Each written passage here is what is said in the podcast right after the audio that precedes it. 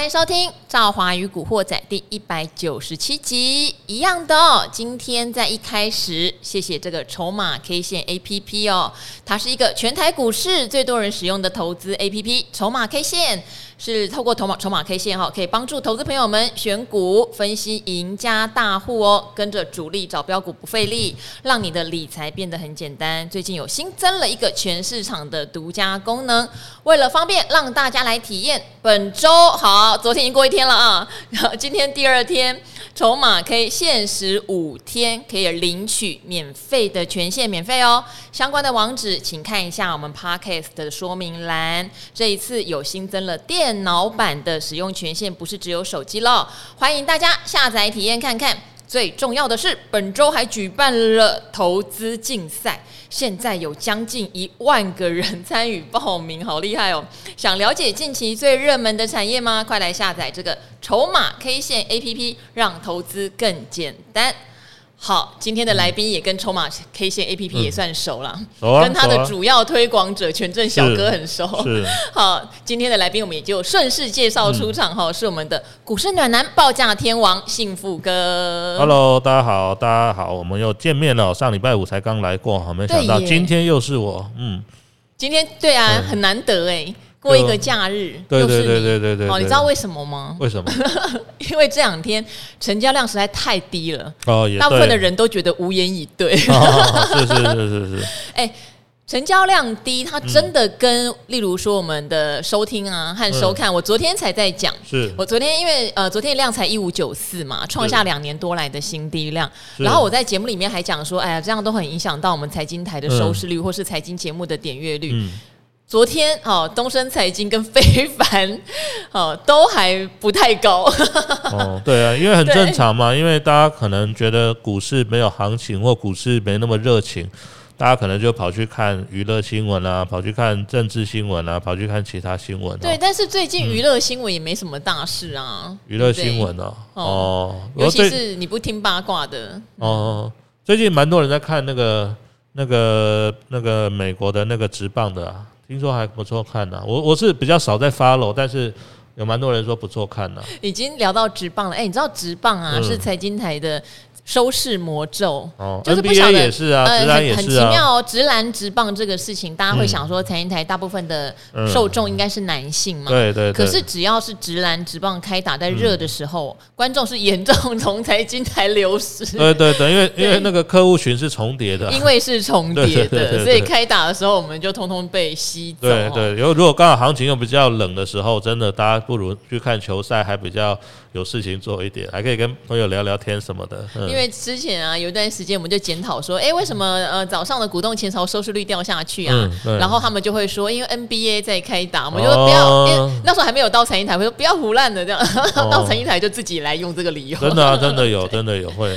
嗯 然后再来，好，有两个事情先宣布吼，在我们讲解今天的盘，因为这两天哦量都缩，量都缩的话呢，有时候讲一句叫做水浅无大鱼啦，嗯、所以你会看到全指股比较无聊一点，是。或是一些热门知名股最近也比较休息，嗯、呃，取而代之的哈，出量的反而是之前在休息或是一些真的是很小型内资在追捧的股票，嗯、例如像今天的话，大家会发现怎么样？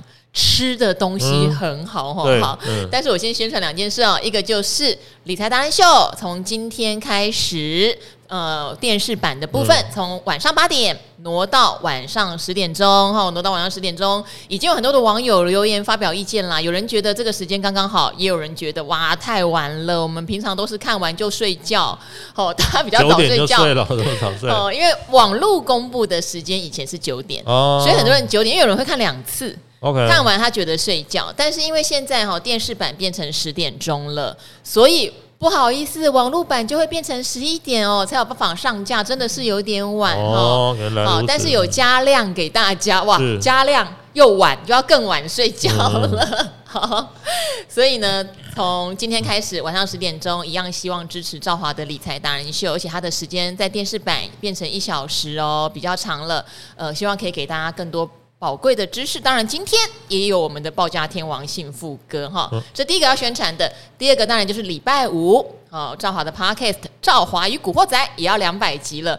很多人有给我们意见，希望两百集听什么哈？还有人说要叫我找初恋情人来上哦。好，等一下我们来聊聊这个话题好了哈。哦、但是我们先把话题回到今天的台股量缩，可是因为拜登昨天讲了一句话，即使被美国的媒体骂到臭头，他讲的是什么？他讲疫情结束了，好，疫情结束了。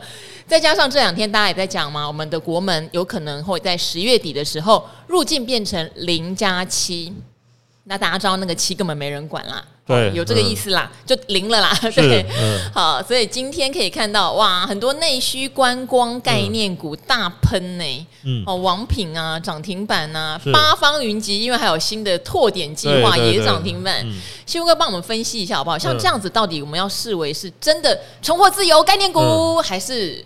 一日行情，呃，我我觉得可以分成两块了哈，一块就是说呢，解封之后，当然受惠程度比较大的，比如说像是这个航空哦，或者说像是这个旅游业啊，甚至包括像是这个饭店业哈，因为我们知道过去这两年多哈，接近三年的时间了哈，这个是受到疫情冲击最大的几个产业哈。那另外一个区块就是刚刚赵华讲的哈，就是说一些啊这个吃的部分哈。最近蛮多的一些个股表现，其实都远远比大盘还要来得强哦。大盘现在还在一万四千五百点一个相对低的位置，还在这边晃啊晃哦。等这个联准会呢要公布到底是升几码，但是有一些哈这个食品相关的哈，或者说餐饮相关的个股呢却非常的强哈。我想可以用几个原因来概括它了。第一个就是说呢，如果大家还印象深刻哦，去年哈这个疫情哈爆发的时候，刚好是在五月份哦，五月份。那五月那个本土疫情爆发之后呢，接下来两三个月哈，其实大家宛如这个惊弓之鸟了哈。这个除了上班啊，或者说呢，除了必须要出门一些活动或采购之外，基本上大家都躲在家里。那躲在家里呢，其实就导致哦，这个很多的一个餐厅也好，或很多的一个，除非它本来就是以外送为主啊，如果说是以内用为主，其实受到的冲击非常的大哈。那因为这个情况之下呢，去年很多的餐饮业哈，基期都非常的低啊，基期都非常的低。那今年呢，这样的好处是什么？去年你基期很低，今年你只要稍微恢复一点正常水准，你看起来年增率就会非常的漂亮哦，年增率非常漂亮。那刚好今年呢，有一个很特别，就是很多的电子产品呢，从年初到现在，其实状况都还是不太好了哈。面板啦、NB 啦、PC 啦、手机啊这些消费型电子产品，哦，到七月八月的时候，其实都还是卖得不好。那卖得不好，其实你从营收、从获利的角度来看的话，当然它就乏善可陈嘛。那这个时候呢，这些传产股哈，诶，你的。第三季看起来哈，这个营收哈看得出来，有些其实八月都还在创历史新高哦，看起来成长性还不错。那其实我觉得就会有人预期说，刚好去年的基期又低了，人就觉得说，嗯，那第三季的财报应该还不错哈。那像刚刚那个赵华又提到，比如说像做这个锅贴的八方云集，坦白说，这个东西啊，呃，你说它技术难度很高吗？其实。锅贴啊，我想 这个东西哈，如果你、欸、难度很高吧，你会做锅贴？我我我的意思是说，锅贴到处都有在卖，不管连锁或非连锁的哈。但是为什么人家能够做到上市柜？当然有人家这个经营管理上的一个 know how 哈。那我觉得其实呃，如果大家有兴趣的话哈，像八方云集除了是这个我们台湾的这个美食小吃之外，其实它最近呢也有到美国去拓点了哦。那我为什么知道这个讯息？因为前段时间刚好看到一个哦。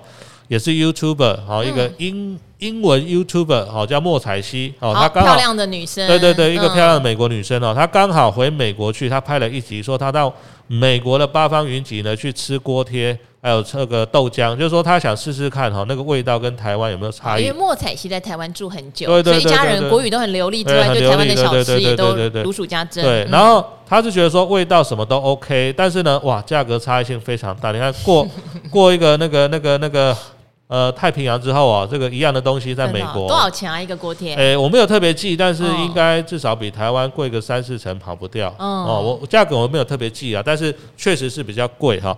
所以呢，其实有一些公司，那它除了台湾的一个发展性哈，呃还不错之外，可能它也到其他的这个呃地区哦，有取得一些初步的一个发展成果的话，其实这个也都是还不错啦。那甚至最近像比如说像还有一些。呃这个咖啡的哈，比如说像美食 KY 这就八十五度 C 嘛哈，那或者说还有其他一些饮料相关的，刚好这个夏天又是这个卖饮料的旺季哦，所以你可以发现。我们常讲哈，民以食为天了哈。这些呃公司呢，其实他们的需求基本上，它不是卖那个贵三三，可能一克哦好几千甚至好几万的什么哇什么和牛啦哇什么龙虾鲍鱼大餐，它卖的其实都是什么庶民小吃。那也就是说，今天不管呢。呃，景气好，景气坏哈，那其实大家都还是要吃饭，要买饮料嘛。因为你说少买一杯饮料哈，或或多买一杯饮料，你也不会变穷或变有钱人，所以这个消费大家比较不会特别去省它啦。那我觉得比较特别的就是说呢，我再举个例子哈，比如说像呃前一段时间炒得沸沸扬扬哈，就是台南那个阿唐咸粥啊，两百涨到两百六啊。但是我真的觉得它不是必需品，所以你要就接受，不要就算。就跟以前胡须张在涨价的时候，是是是，我会觉得你除非你真的是爱到爆炸吧，不然真的就是你嫌贵就不要吃。我我真的概念就是这样，它不是一个必需品啊。对，可是基本上会吃的人还是会去吃的哦。对呀，会排队还是会去排。对对对，所以其实。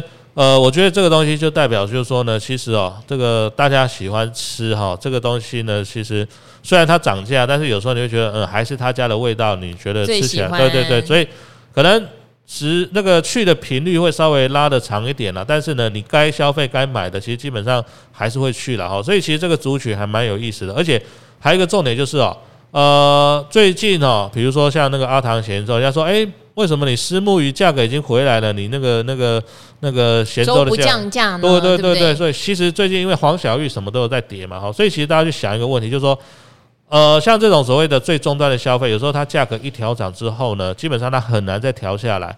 但是如果说原物料哦，这个产品的原物料的价格开始回档，其实它中间的利润可能会变得比较大哈，所以这也是可能市场对于这个族群最近会比较关心的原因之一哦。但是我看到有一些观光类股哈，包括像是旅行社，是它都已经涨到跟疫情前嗯差不多，甚至有的人比疫情前还要贵耶。是啊，对，像这样的我就不太敢去碰它。是，我觉得对呀。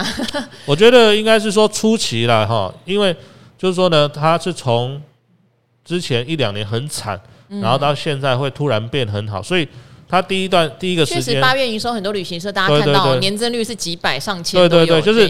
如果你单纯以年增率来看的话，它真的是缴出一个非常好的成绩单。不过一样了哈，如果说渐渐开放之后呢，到明年或许它恢复一个常态，这个成长性呢就会比较趋于平缓。所以通常了哈，在这个利多发酵的第一阶段，那个市场会比较买单的哦，市场会比较买单。那当然，呃，以目前来看，因为基期也低嘛哈，所以。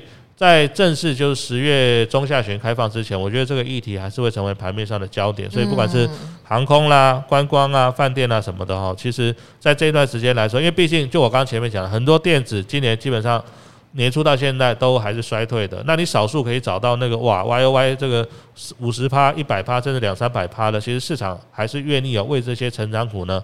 多花一点心思，或会多一点关爱的眼神哦。嗯，哦，拜登讲疫情结束了，事实上美国媒体是大骂特骂哈。嗯。因为如果以 COVID-19 的染疫人数来看的话，确实没有下降。嗯。但是还是可以留意到，是因为病毒不断的在变种，所以它一定会越来越扩散力强。对。人数要下降就相对比较困难哈。当然，因为我不是医生，我这边也可以分享一下，我们在前几天上课的时候，学校特别请一个台大医院的一个免疫的专家有来聊哦。然后个人。心得哈，我是有听进去。好，他的意思是，其实我们现在如果要去打疫苗，这个疫苗跟现在的病毒已经距离甚远。对，又不一样。这个疫苗当初发明出来的时候是比较针对早期的，可能真的会让你比较容易死翘翘的哈，变重症的。对对对，没有错。那现在已经变得说，你说类流感也好。对不对？那那时候的疫苗有没有办法治现在类流感的现在的 COVID-19？其实是医界是比较打问号的。对，那除非你又研发出新的疫苗，但新疫苗又还来不及做足够人体实验，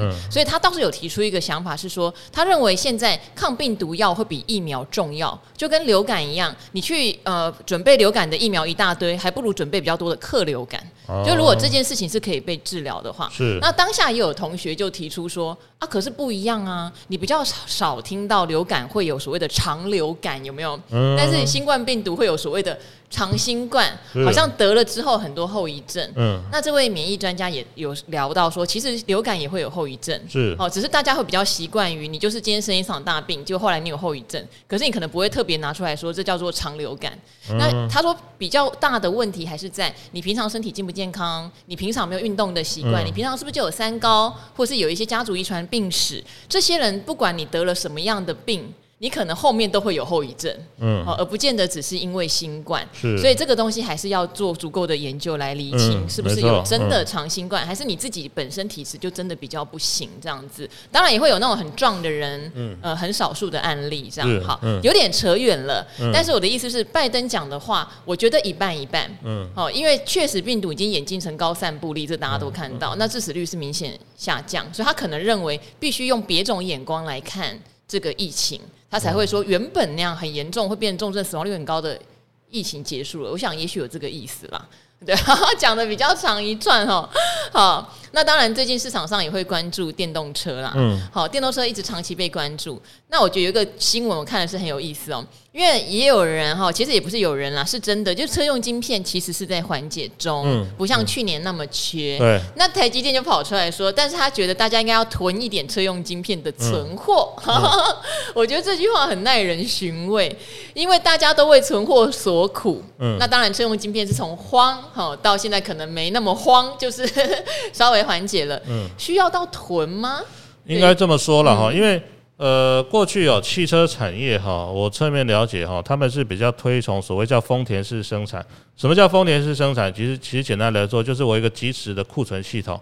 那我从那个业务端收到一些讯息，说，诶，客人最近哦，可能下了哪一台车哦，那什么颜色的哈，那什么样子的一个型号，那这个呢就会直接呢快速的在第一时间呢去 match 它的一个线上的这个零组件的库存，那。及时排程来去做生产哦，不要说呢哦，因为过去哦，这个如果资讯或者说电脑没那么发达的时候，有时候你生产端跟第一线的销售中间会有很大的落差。就是我我我制造端我备了一些可能不热门车款的零件，那结果第一线的销售呢卖的很好的车却不是你备很多零件这一款车。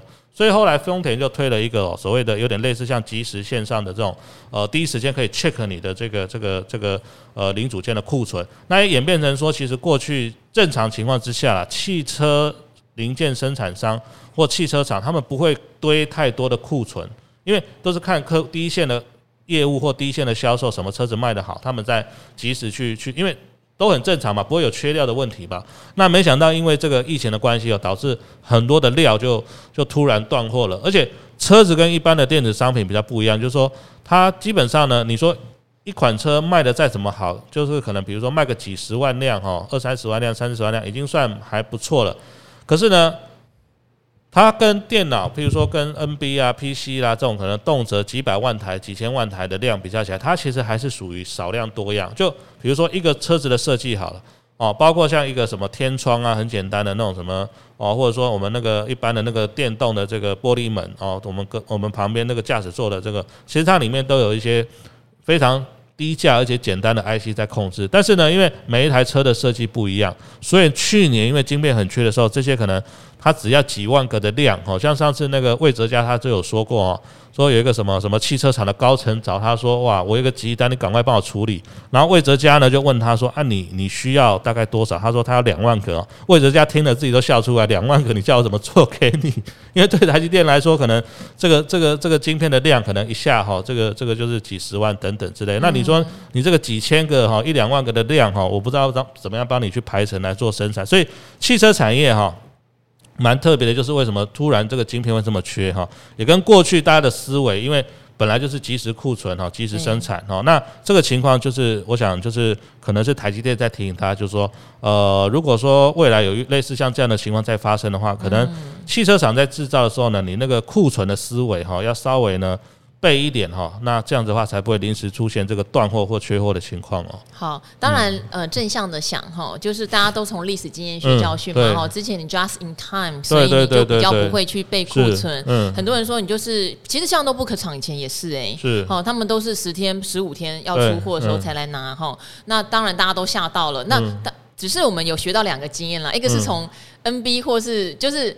有些东西是可以很大量生产的哈，晶片是一口气像称斤这样子出货的，你可能库存真的就不要备那么多。好，那像汽车晶片以前是少少量化的哈，那它可能就是在这种宽裕的时候，也许你还是要备一点哈，就是大家都学到不同的经验。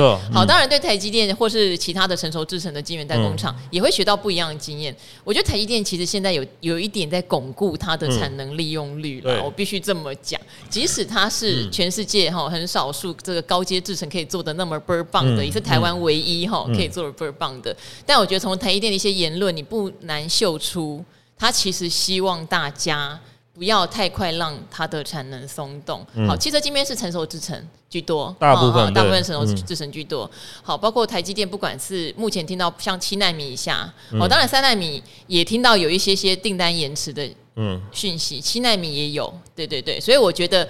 这个东西我们密切观察好不好？就是真的说一个大白话，其实，在电视版的时候啊，我发现我们的观众很不喜欢我们讲台积电的坏话。只要讲台积电有什么地方不太对，可能收视就会掉下去，或者大家不开心。但是在我的 podcast，我觉得真的是有义务把产业的讯息提供给大家。这就是我对整个产业景气，我会比较提高警觉。因为我觉得台积电是最好的公司，没有其二。嗯，所以当他有这样的一些举动出来的时候，我自己会对景气比较提高警觉了。嗯、这就是赵华个人小小小小的，好不好？提醒。嗯、那即使也许在天时地利人和的情况下，也许哈九月二十二号，不管美国说三码四码，可能都会有利 利空出尽的喷出来，嗯、这很难预测。我在呃台大上课嘛，我的教授是李存修教授，非常知名的财经教授，嗯、他就开玩笑说：“我跟你们讲。”九二二搞不好升四码 还喷出，因为你会觉得后面不用升了。哦 嗯、好，他说这个东西实在太吊诡了哈。他教了一辈子的书，嗯、看了一辈子的市场，也觉得今年这些升息的议题哦是前所未见的哈。嗯、所以有时候我们不要预设立场，我们还是先来观察产业景气的变化。在心里面有风险意识，我觉得这个很重要。等到产业景气真的都触底了，我觉得那个时候你反而好放心。嗯，现在就是没有。对，好，现在就是没有。嗯、好，那我们也来回答一些听众的问题哦。好，好，有一个问题，我想我们自己常常在讲财经类的内容时提到，嗯、但没想到很多听众是一头雾水。嗯，就是有关到底为什么台币贬值，外资就会流出台湾呢？好不好？嗯、这个叫三重至尊宝哦。好，张华宇达人们，你们好。我想请问，为什么台币贬值时，外资就要大量卖股，资金流出台股呢？好，这其实是一个鸡生蛋，蛋生鸡，因果循环的问题哈。嗯、好，他说我上网查，只得到台币贬值，外资会有汇兑收益的答案。诶，那为什么会有汇兑收益？找不到详细的说明，我想不通啊。外资是不是应该要先把美金换成台币，才能买台股呢？如果是台币贬值，外资收回资金，不就要用更多的台币才能换回当初的美元吗？好，他说好，例如外资一美元换二八台币时投入台股，台币贬到花三十台币才能换回一美元，不就是汇损吗？我怕这是很基本的财经知识，呃，只是我比较笨才不懂，所以不好意思问哦。呃，想破头却想不通，所以不耻上问，恳请女神和达人们为我解惑，感激不尽。好，就我的理解啦，我先讲为什么会流出好了。好，就像是股票。你如果预期它接下来会跌价，你要不要先卖？嗯，其实就是这么简单的道理哦。好，因为不管你用什么钱来买台股，没有错，你可能都是换成台币来买，那它就叫做台币资产哈。你手上的台币资产，你可以预期到相对于美国的资产，它会开始贬值。嗯，先卖先赢嘛。对。好，但你一卖又怎么样呢？一卖你可能就让它贬更凶。嗯。好，好，贬更凶，我就卖更凶。好，就像投信有没有？有人说投信发现苗头不对啦，脚底抹油先卖。他卖，股价就跌了，股价跌触发另外一个投信要停损，嗯、就只好再卖，股价又跌。那你会说投信怎么那么笨？他这样不是越卖越便宜吗？不就赔钱了吗？对。可是有时候它就是产生这样一个因果循环。那美元在升值，美元在升息，钱当然觉得放成美元资产比较划算呀，对不对？好、嗯哦，台币升息的那个情况又比美元美国差那么远，利差越来越大。嗯，那当然跑到有利息的地方去啊。是，好、哦，这个可能是一个比较基本的道理。至于为什么会有汇损汇兑收益，我倒是没有特别去研究。我觉得他讲的，他查的汇兑收益应该是说，做出口为主的厂商会有。啊，汇兑收益了，对，赚美元嘛，对，赚美元的汇兑收益。嗯、那当然，这个我觉得还要分两块啊。基本上，只要你是出口为主的，你都会有所谓的汇兑收益。不管是做电子或做船产哈。不过你也要分清楚一个非常重要的观念，就是现在这个产业到底是好还是不好？那你如果这个产业现在不错，那你又有汇兑收益这一块来加持的话，那当然是好上加好。比如我举个例子哈，最近呢这一段时间，大概这三个月半年以来哈，大概有两个产业算是受惠。呃，台币贬值最明显的一个叫做汽车零组件哦，出口到美国，比如说像做一些 AM 哦，比如说什么东阳啊、TVC 这个哈，他们做的就是比如说哦，我买了一个二手车，然后呢上面有一些刮痕啊，有一些碰撞，那你觉得看起来丑丑的哦，你就去买一个副厂的这个前面的保险杆把它换掉哈，这个东西就是东阳在做的。那当然在同样的情况之下呢，呃呃，比如说东阳他卖了一百万美金的货到美国去好了。那半年之前，或许新台币是二十八、二十九了，我们随便了哈，二八二九。那你一样一百万的生意呢，换回来台币是两千八、两千九，现在已经贬到了三十几。也就是说，你什么事情都不做，本来两千八、两千九百万的新台币，现在就变成了三千零五十万或三千一百万。你什么事都没做，你一样是出一百万美元的货到美国去。但是就是因为台币贬值，你可以收到的新台币变多了。那另外还有一个就是。高尔夫球，高尔夫球其实也是大部分都是做外销出口的，所以你可以发现哦。刚好他们今年的产业循环又是在上升期，然后呢又遇到呃这个新台币大幅度的贬值，所以呢他们就是一加一哈，好上加好。那但是反过来说，如果你今天产业趋势是下滑的，即便呢你今天呢这个汇兑再怎么样赚，但是你本业是衰退的也没有用。我举个例子，比如说像 NB 啦、面板啦、PC 手机这些，他们都是电子公司，也是出口为主，可是呢他们因为本业的衰退，反而呢。比这个所谓的汇兑上赚到的还要来得多，所以反而股价会比较弱哈，所以这个大概还是要分成两块来去看呢。好，嗯，哎，我觉得幸福哥好聪明哦，因为我刚才也想，为什么会在讲汇兑收益这一块哈？可能就是在讲哈，因为美元在升，我们赚美元的公司当然就受惠到你赚进来的资产一直在升值嘛，所以就是有汇兑收益的部分。没错，这个东西可以猜很多。那昨天其实威良哥来有稍稍微聊到，有一些真的很受惠于这种。汇率的波动的哈，嗯，好，不过也会要注意哦，有些公司哈，它的汇率避险做得太积极，有时候会做错方向，对，好，这个是另外一个议题啦哈。现在做错方向的少了一些了，少了一些了。好，有一位叫做应该叫做冰冰吗？哈，我看你的英文拼音是这样，你说你是忠实的河粉。你提到在理财达人秀留言三次都没有被念到，嗯，我我可能知道原因，我等下分享一下哈。终于换了 iPhone 啦，可以写五星好评。非常非常希望能被赵华选上，是因为有刘五星好评才被选到，不是不是，我等下再解释一次。嗯、好，九月十六号达人秀停播，真不习惯，还误以为是手机未更新哈，抱歉，我们是有在 Podcast 特别提醒大家哦，因为我已经三年没有休假了，所以那一天呃，因为我们电视版没有播出，只有纯网络版，我就。小小休个假，但我那天还拖着幸福哥来帮大家录 podcast，嗯、就怕大家都没有听到会担心哦。好，一样宣传一下，也是因应这个礼拜哈，从今天开始，我们挪到晚上十点钟哈，播出时间变成一个小时。你这边说新闻讲新宇航空会在九月底挂新贵，想请教赵华跟达人们的看法。先谢谢赵华，祝节目长红。我觉得没有被念到，就是因为呃，我们希望大家问问题的时候是已经稍微哈对这家公司有一点了解，嗯、或者是说你已经决定你用什么样的门派想要投资它。嗯、例如听题材哈，觉得可能未来营收会一直往上走，然后或是你要存股，你觉得它过去股息配发很稳定，还是你觉得看筹码大户现在在。集中，如果能够给我们多一点这样的讯息，我们会比较知道怎么解答你的问题。嗯、那因为如果只有丢一档股票名字上来说，你们怎么看？其实它比较像是问名牌的方式，嗯、对，那不是赵华与古惑仔会解答的。对，因为我们也很担心变成是到最后人家就说某某股你怎么看？某某股你怎么看？哎，我也不知道你要从哪个角度看，嗯、这个讲起来包山包海啦。嗯、但是因为幸福哥是航空股的专家，所以也许可以简单的来分享一下他对新。宇航空的看法，OK，我我我的看法是这样哈，就是因为过去这两三年哈，这个全球还是受到疫情的冲击，所以初期了哈，特别是台湾哈，这一次如果十月中下旬能够顺利开放，初期这些航空公司啊，不管是华航、长荣航哦，甚至包括像台湾虎航、新宇航空等等哈，初期应该这个营收呢都会蛮具有爆发力的哈。不过他刚刚有讲到一个问题，就是说新宇航空呢现在是应该在新贵吧哈，在新贵。那你要想哦，如果他未来准备要新贵转上市贵的话，可能这个还要三五年的时间，因为通常啦哈，要等到他可能开始有机会赚钱的时候呢，到时候才有机会转转上市贵哈。可是呃，我必须必须坦白一点哈，就是说。航空股了哈，它不可能一直都维持这么高的票价哦。初期当然票价会比较高，因为有蛮多的一些这个因素在哈，包括像是呃之前很多的这个疫情冲击，很多航空公司已经破产了哈或重整哦，所以导致呢这个呃这个供给会减少。那另外呢，因为大家闷了两年三年了，突然可以出国，大家应该是初期会一窝蜂的冲出去，导致呢这个机票哈这个会有点供不应求了哈，但是。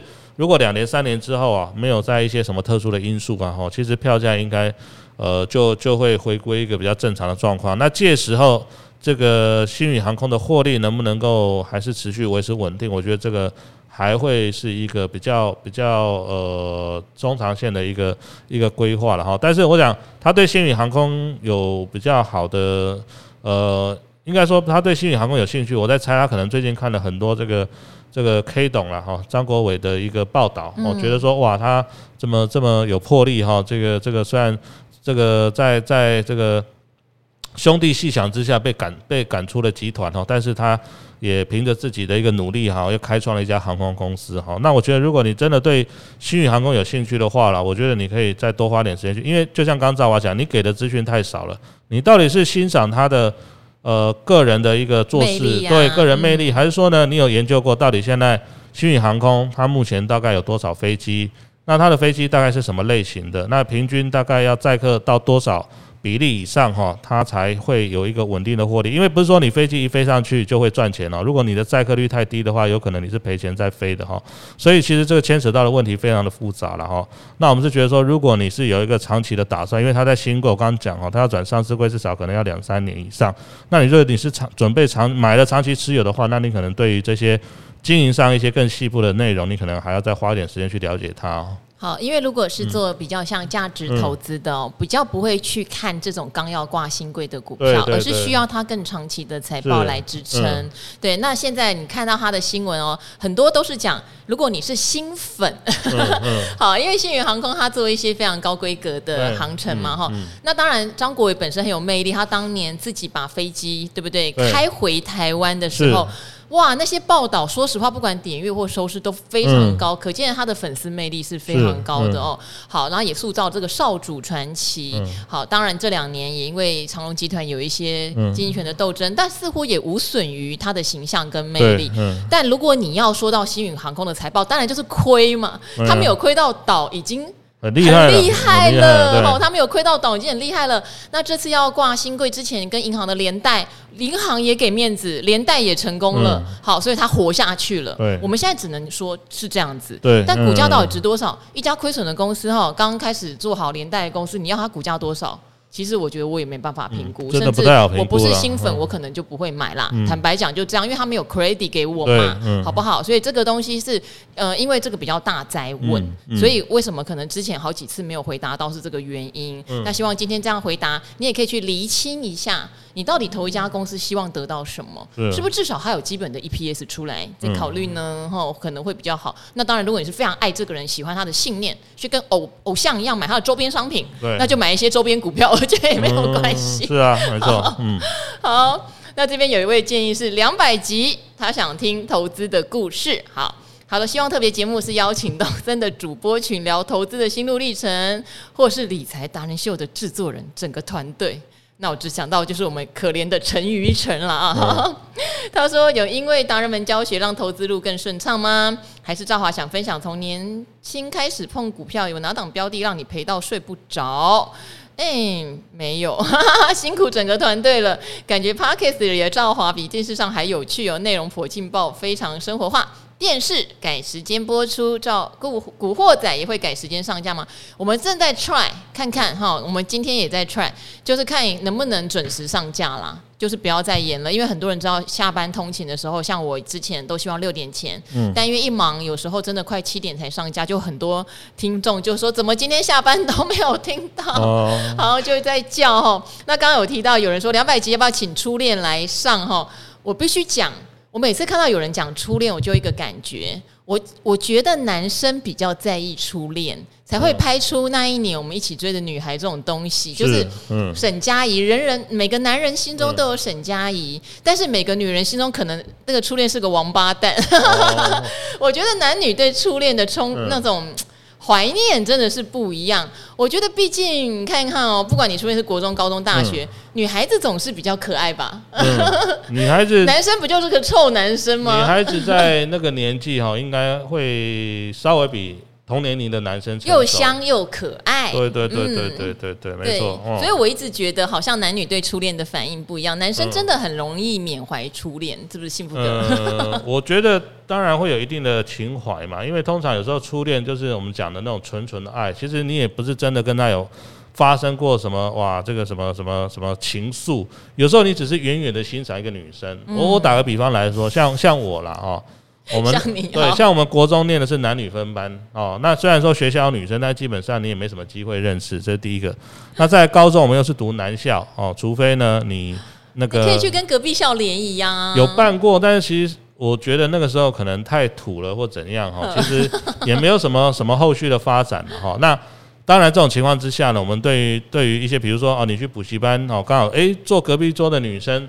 你就觉得哇，这个长得这个清清秀秀的，你就觉得哎，每次上课的时候呢，都时不时会偷瞄他两眼。其实你也不是真的呃认识他了，有时候只是可能跟他借个橡皮擦啦，借个这个这个原子笔什么的，你就觉得好开心哦，哇，他跟你聊到话了。男男生有时候就是这么单纯跟简单，就常这个笑话讲，男生不管几岁，他永远想的都是二十八的。你看女生想的就不一样，呃，十八的这个至少要成年才不会违法 哈。那女生就会变得比较多。女生一开始呢会比较欣赏这个这个帅哥，那到后面呢，她可能会欣赏比较有才华。但是男生都不会变，他都是欣赏二十八的。嗯，嗯，你看男生是不是比较专一？那这个理论也是蛮有趣的啦。好，所以我觉得什么理论？这我是网络上看来的，不是不是不是我自己发明的哈。所以其实有时候是这样子啦，就是说。呃，它就是一种你缅怀你自己青春的方式。那特别是呃，如果说你真的又不是跟他特别熟，或真的有成为男女朋友那种呃情怀，你会去缅怀你自己年少的时光啦。嗯，大概是这样子。对，因为嗯，所以我不会请到什么初恋，我真的很抱歉。我觉得可能我是射手座吧。是。我永远觉得现在最好。现在最好。对对对，就是射手座是一个比较。呃，在回忆上面比较弱，比较弱的一个星座。嗯嗯、好，希望不是的射手座不要骂我。嗯、但是我觉得像什么巨蟹啦、啊、天蝎啦，嗯、就比较会去缅怀过去这样子哈。嗯、尤其像我我印象中的巨蟹，就是旧爱永远最美了。好，大家可以吐槽我没有关系，这只是我个人遇到的一些状况。可是像幸福哥的双子，所以我也觉得他应该不是很缅怀所谓的初恋。但是双子永远都喜欢新鲜的。肉肉体、啊、不是肉体，我们是要什么？让有趣的灵魂啊！对，就像人家讲的这个美好看的皮囊，对，千篇一律，千篇一律，对，那有趣的灵魂。万中选一，对对对对，是这样子，没错 没错没错。好，那我算有趣的灵魂吗？哦，当然是有趣的灵魂，还有再加上这个美丽的动人的那个 外表，这个。好，因为大家要来猜，大家有人说想要知道赵华在以前有没有对哪一个财经达人，好不好？有心动的感觉，那我就反过来说，应该是哪一个财经达人对赵华有心动的感觉？我要一一采访这样子。那后来我们的团队就说，秘密会在明天揭晓。秘密会在明天。秘密就是团队觉得明天有一位。未来上理财达人秀的达人跟我很速配，好，明天。好，目前有人我看到有人留言是猜志源哥，哦、还没有人猜幸福哥。对，哦、好，明天揭晓，好不好？明天揭晓哇！幸福哥今天来上会不是幸福哥，尴尬了，尴尬，尴尬了，尴尬了，尴尬了。幸福哥，你要表白也可以。是是是是是。好，好了，那我们今天呢，嗯、就是好，我们现在一切都在试营运哈，我希望上架的时间，呃，古惑仔不要再被影响了，嗯、我们试试看。好，嗯、那我们今天就跟赵怀古惑仔的听众朋友们说拜拜喽。好，拜拜，拜拜，下次见。